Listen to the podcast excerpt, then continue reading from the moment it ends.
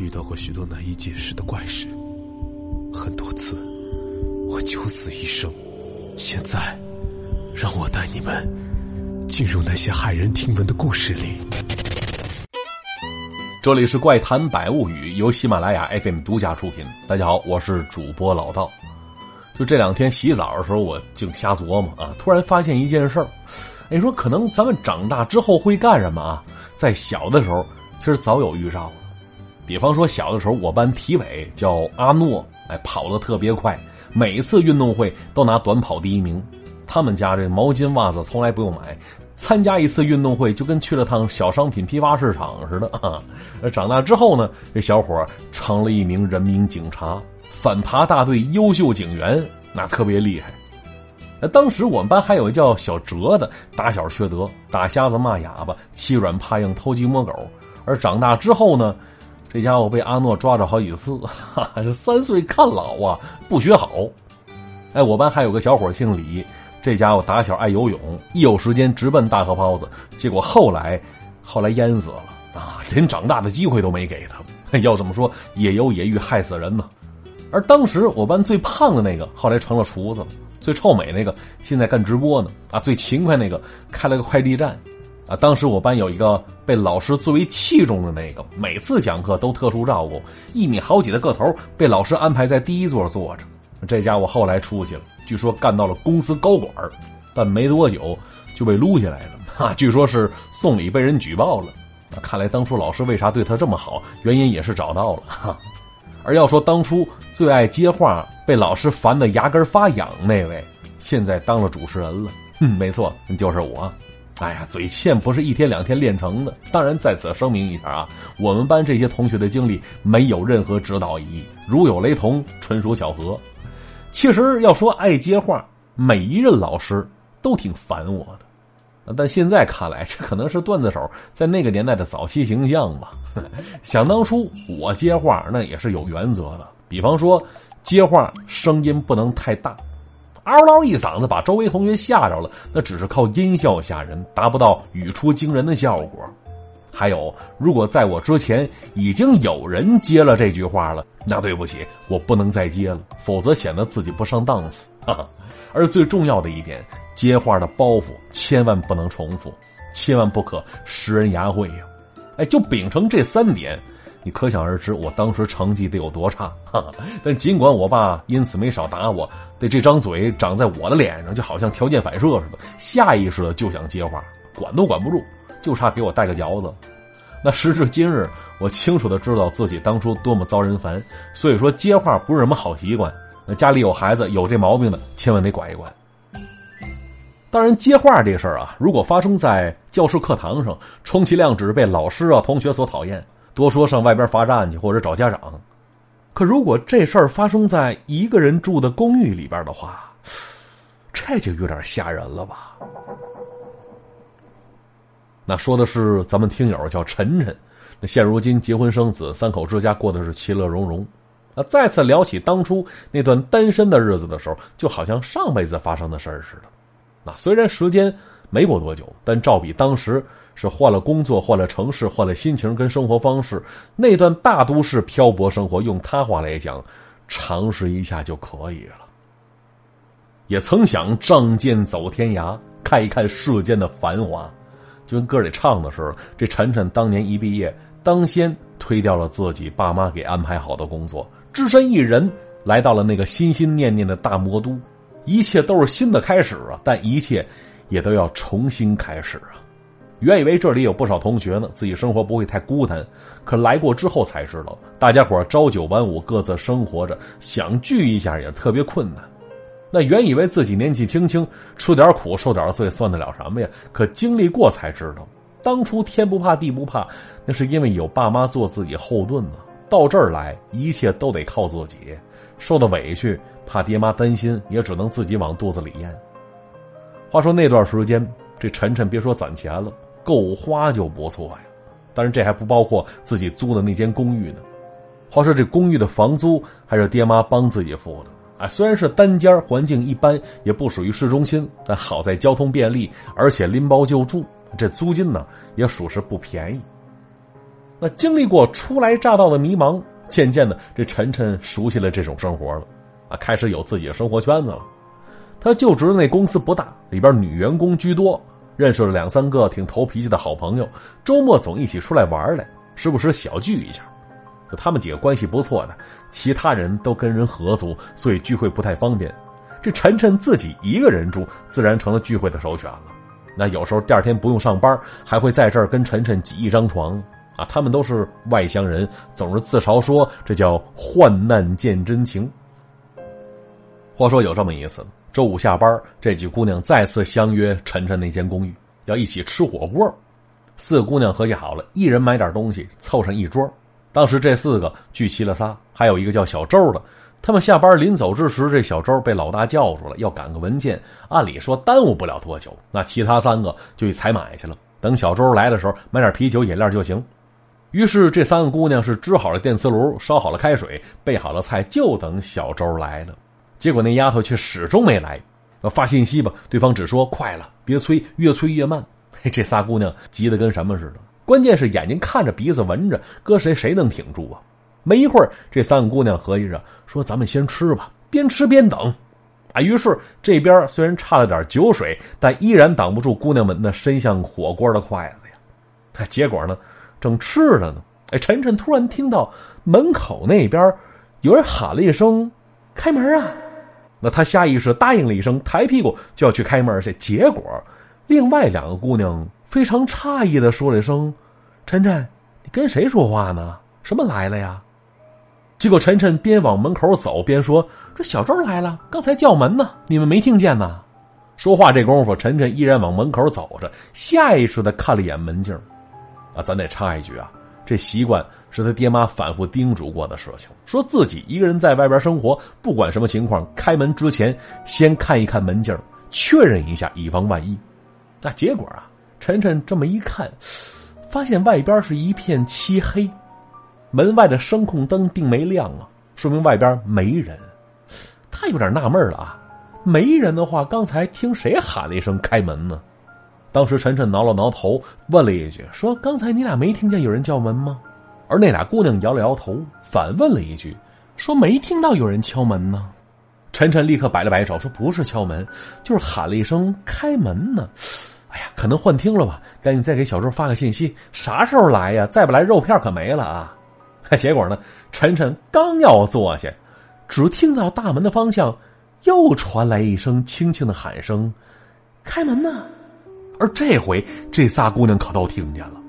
那陈晨起身要去开门，结果他手机先那一步响了一声，是微信信息。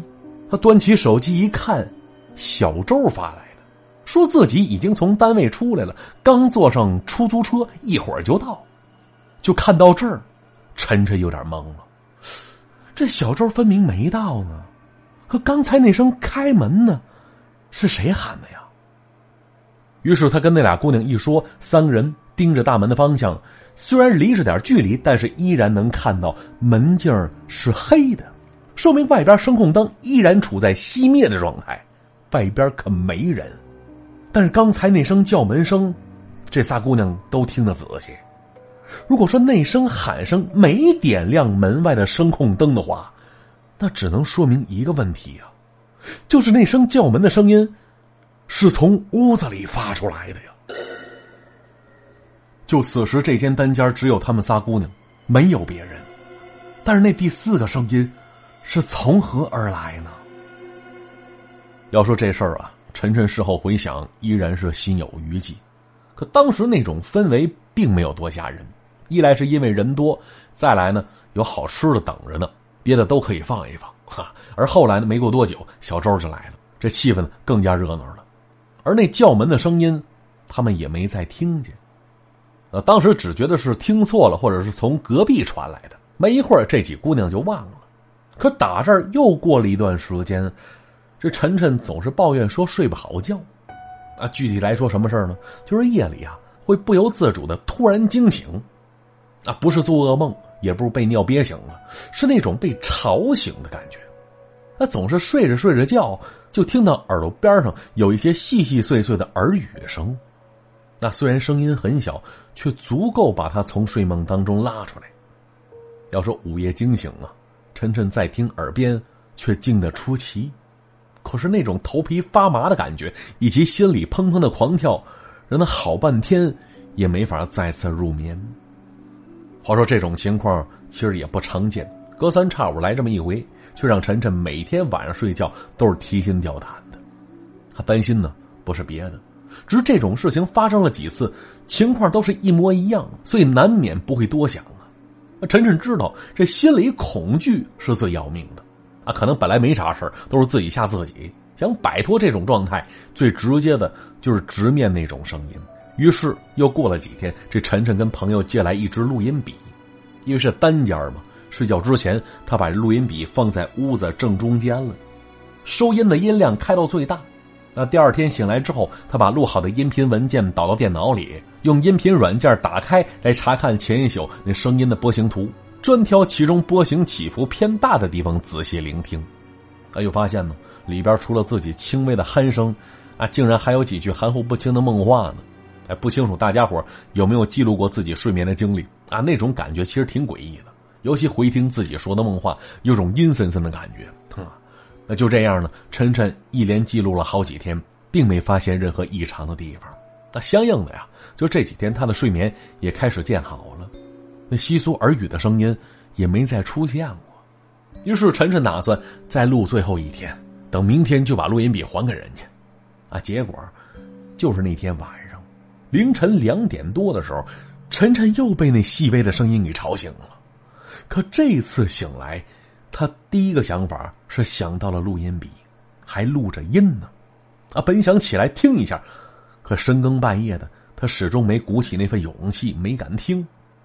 好不容易熬到第二天天亮，他把音频传到电脑上，看到三小时的地方，波形出现了一个很大型的波动。播放发现那地儿啊，正好是自己被吵醒的时间。于是这晨晨小心谨慎的往前调了一段，竟然惊讶的发现，录音里边竟然出现了说话的声音。很明显，那不是自己说的梦话。而像是一番对话，声音很微弱，就好像是两个小女孩在说话似的。要说当时家里只有晨晨一个人，那声音到底是从哪儿发出来的呀？晨晨放大音量，可是那对话的声音还是被环境噪声给盖住了，听不清说的是啥。于是那天下班之后，他把音频文件带到了一家录音棚里，请专业人士处理了一番。勉强可以听清楚那对话说的是啥。他当时晨晨听见了，那俩小女孩好像在抱怨，说自己太脏了，要是能擦干净点就好了。这话什么意思呀？晨晨听的是云里雾里的，并不明白什么太脏了擦干净啊。这谁在说话呢？那抱着这种种疑问，他再次回到家里，结果刚一进门，他就看到。屋子里那个书柜子上，放着两个不大点的玩偶呢。那玩偶是木头雕刻的，上面绘着彩漆，两条麻绳做的腿是搭在边上。很明显，这俩玩偶早已经落了厚厚一层灰了，以至于这俩玩偶哪儿来的？这晨晨只记得从他搬进来那天开始，这玩偶就在那上面放着了。那当初啊，搬进来时只看了一眼，之后就忘记了玩偶的存在了。而此时此刻，这俩小玩意儿并排坐在书柜顶上，看着晨晨这边呢。那也不知道是幻觉还是看错了。晨晨当时竟然看到那俩玩偶的腿轻轻荡了一下，伴随着一阵不易察觉的笑声。这一下吓得晨晨那天晚上没敢回来睡觉，而是直接去了附近的旅馆凑合了一宿。话说第二天一大清早，他打好了行李就去了单位办了离职了，之后便永远离开了那座城市。后来呀，这晨晨跟我说了，说那件事儿，其实只算是压倒骆驼的最后一根稻草而已啊。离开那里，晨晨早有准备，早有打算。他自嘲的说：“说那算什么打拼生活呀？连自我独立都算不上。别忘了，这房租还是爹妈给付的呢。所以这种生活体验一下也就可以了。那至于那梦中奇怪的声音，还有房东那诡异的玩偶，时至今日。”他还记得挺清楚呢，啊，具体的感受时至今日，他依然记忆犹新。但后来跟朋友讲述，他的朋友怀疑他出现了幻觉，而这时他也不反驳。毕竟离开那里之后，这晨晨的睡眠变得出奇的好啊，沾枕的就睡着，一觉睡到大天亮。而那段录音，给他带来的那种惊悚的感觉，依然是记忆犹新。他跟我说：“ 说老道啊，我是真心希望那声音确实就是玩偶发出来的。”那这样的话，虽然有点诡异，但毕竟摆在眼前，被自己发现了，还处在可控的范围。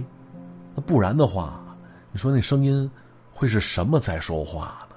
就这种未知的、莫名其妙的情况，还真就怕往深了想啊。话说当时听完晨晨的述说，让我想起了记载在古书上的一个东西了，叫应声虫。要是这词儿啊，现在很多人依然在用呢，只不过意思跟以前可有点不一样了。那现如今这应声虫形容的是人，就那种毫无主见、只知道随声附和的人，咱们管他们叫应声虫。但是在古代古书上记载，应声虫还真就是一种虫子。相传在淮西一带有位姓杨的人，那此人平时是少言寡语，不喜欢与人交谈。那见着熟悉的朋友，也只是点头微笑，就算打过招呼了。啊，起初呢，认识他的都以为这家伙真能摆谱哈，拿鼻子眼儿看人这么能装呢。那后来慢慢发现，这老杨为人特别随和，街坊邻居但凡吱个声他是能帮则帮啊，从来不求回报。慢慢的，熟悉他的人都知道，老杨就是不爱说话啊，估计是腼腆内向吧。就算他金口一开。也只是两三个字的往外蹦，言简意赅，而且声音是极小，跟蚊子哼哼似的。那结果后来呢？有这么一次，邻居家装修，归置家具的时候，老杨前去帮忙，四个人合搬一个大柜子。啊，有一位没留意脚下，眼看着就要踩上一根尖朝上的钉子了。这老杨发现的及时，情急之下大喊了一声：“脚下留神！”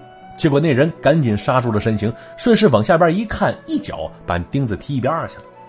而结果与此同时啊，老杨那边又传来一个声音，那声音略微小一些，喊着“脚下留神”。哎呦，这声音把其他那三位吓一跳啊！心说这老杨喊一句不过瘾，怎么又跟一句了呢？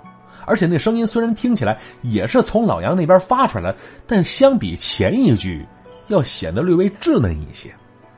那就有一位嘴欠的啊，打趣说：“老杨，平时没见你说啥话，今天算是见识了啊！说话自带回音儿。哎，你是不是怀里揣了只八哥，在那学舌呢？”啊，只见老杨一脸愁容，连连摆手，并不作声。那其他几位一听识趣了，也没追问。等他们干完了活，主家弄了一桌子饭菜，请这几位吃一顿。结果几杯酒下了肚，这老杨放松了戒备，话也开始多了，声音也开始大了起来了。结果这么一说，却把周围几个吓了一跳。就他们发现啊，这老杨不管说什么话，没一会儿，就从他脖子那儿发出个声音，又重复一遍。那其他人看着新奇，赶紧询问老杨：“这怎么回事啊？”当时老杨借着酒气儿打开了话匣子，也不再隐瞒了。可是还没说两句呢，大家伙听的都是两个声音，就跟咱们看那电影音画不同步似的，听得五迷三道的。而这时老杨媳妇拦住了他，替他将这事儿跟大家讲述了一遍。话说呀，那是多少年前了？当时老杨还是小杨呢。啊，有一天是一觉醒来，发现。喉咙间有点不舒服的感觉，当时他早已经娶了媳妇儿，随口是招呼身边的媳妇儿，结果这话一出口，没一会儿，有个声音竟然从自己嗓子眼儿冒出来了，说的话跟自己刚才讲的是一模一样，啊，当时被吓了一跳，以为是幻觉呢，又尝试了几次，没错，确实有个声音在那儿学舌呢，于是赶紧叫醒媳妇儿商量对策。可是他媳妇儿连书都没读过，哪里知道这是怎么回事啊？而这两口子本以为此等奇怪的病症过几天就能好转呢，结果一连这么长时间都过去了，那重复话语的毛病不仅没有痊愈，声音呢反倒照比当初大了不少。因为怕吓着别人，老杨这个老实人呢，只能把嘴闭上了。时间一久，周围人都以为他是少言寡语呢，实则呀是另有隐情。那听到这儿。坐席之间，就有一位上了岁数的人说了一句：“哎呦，看样子你这是应声虫入喉啊！”哎，一听这话，老杨跟他媳妇儿眼睛瞪得溜圆。啊，看来有人懂这事儿啊！原来老者曾经听闻说，永州有位姓毛的通判，有过类似的病症，就是这边一说话，喉咙里就跟安了个复读机似的，在那儿重复学舌，令毛通判是不生其扰。后来他遇到一位道人，给他出了个主意，这才将那应声虫完全剔了出来。那当时老杨媳妇立刻询问什么办法，赶紧教教我们呢？只见那老者是捋着胡子，不紧不慢。是往家走去，没一会儿拿了一本书走了回来。大家伙一看，那书乃《药典本草》。老者说了：“说当初啊，那位毛通判就是照着这本书记载的药名，一个一个念了出来。而那应声虫也是跟着一声声重复着，直到遇到那个没有重复的药材，找来吃了便可痊愈。”啊！当时老杨媳妇着急呀，说：“老丈啊，您见多识广，当初那位通判吃的是什么药啊？您直接告诉我呗。”嘿，只见老者是笑了笑，摇了摇头，说：“我给忘了啊，你呀，还是让你相公老老实实的一个一个念吧。”结果就那天晚上，这两口子是没干别的，跟练普通话似的，一个名目一个名目的读着啊，人中黄啊，紧接着那边也跟着念人中黄啊，人中白，那边重复人中白啊。虽然事情有点诡异，但那场面呢，却莫名其妙有种喜感哈啊！直到这老杨念到“雷丸”的时候，那应声虫却始终缄口不言。当时老杨又试了试“雷丸”，那边依然没动静。两口子见此情形，是大喜过望，连夜找到药铺开了副雷丸，当即吞服下去。结果不多时，老杨只感觉这喉咙间一阵奇痒难忍，干呕了几下。竟然吐出来一个不大点的人形肉疙瘩，仔细一打量，这肉疙瘩五官手足俱在，此时是一动不动，看来是死了。至此，老杨这说话有回音的毛病啊，便痊愈了。啊，这就是应声虫的典故。啊，想当初看过之后，每每想到嗓子眼里竟然长了个会说话的小人儿，不由得让人毛骨悚然呐。好了，今天的故事啊，就先讲到这儿。如果各位没听够的话，可以喜马拉雅搜索“怪哉”或者搜索“主播老道”四个字，就可以尽情收听了。那今天节目就到这里，咱们怪再见。